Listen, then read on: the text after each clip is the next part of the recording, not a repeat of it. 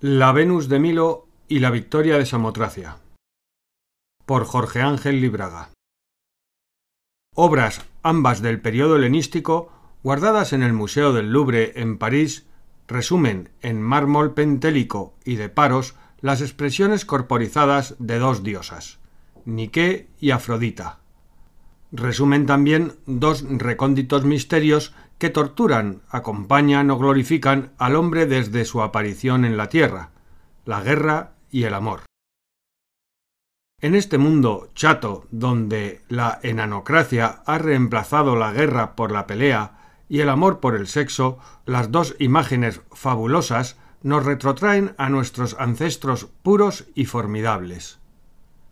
Ninguna de las dos puede ser comprendida por el turista presuroso, es necesario meditar por lo menos una hora ante cada una de ellas para empaparse de sus esencias.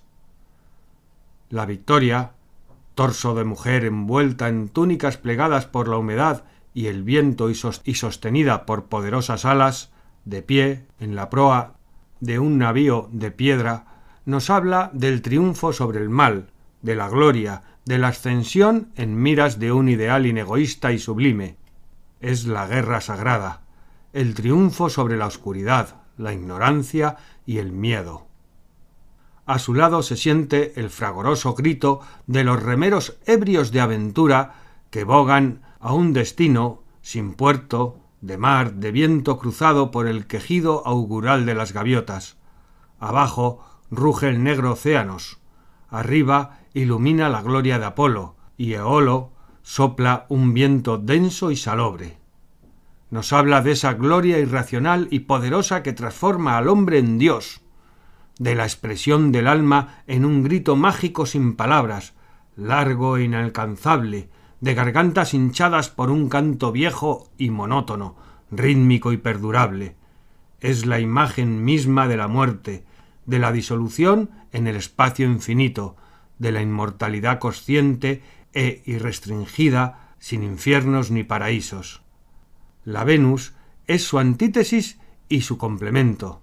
Si la Nike es la tensión estática a punto de estallar en el polvo cósmico, la Afrodita es la detención de un instante del movimiento grácil de la gran curva de una ola cuando se rebate sobre sí misma.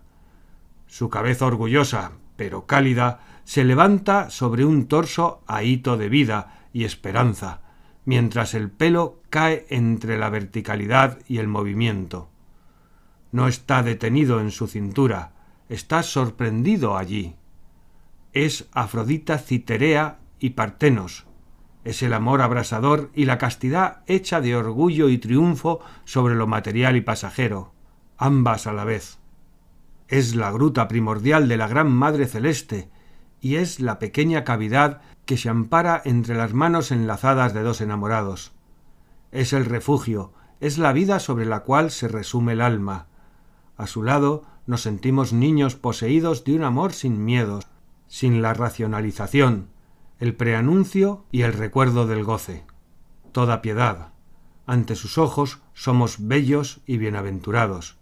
Es el fuego que murmura misterioso mientras fuera cae la nieve. Es el gran amparo. Es el espacio curvo y luminoso que nos lleva al reencuentro final de todos, más allá de las despedidas y las muertes siendo tan diferentes, exaltan sin embargo el alma, hacia afuera la una y hacia adentro la otra, y en esa dimensión crean el sentimiento espiritual de la unión del etos y del estetos. No pueden ser juzgadas ni analizadas por peritos ni expertos, tan sólo pueden ser adoradas y vividas, y siendo para todos, cada cual las ve como propias. Ninguna de las dos tiene guardias ni vigilantes. ¿Para qué? Todos tenemos un poquito de gloria y de amor en algún rincón interior. Destruirlas sería como destruirse a sí mismo. Artículo aparecido en la revista Nueva Acrópolis de España, número 158, en marzo de 1988.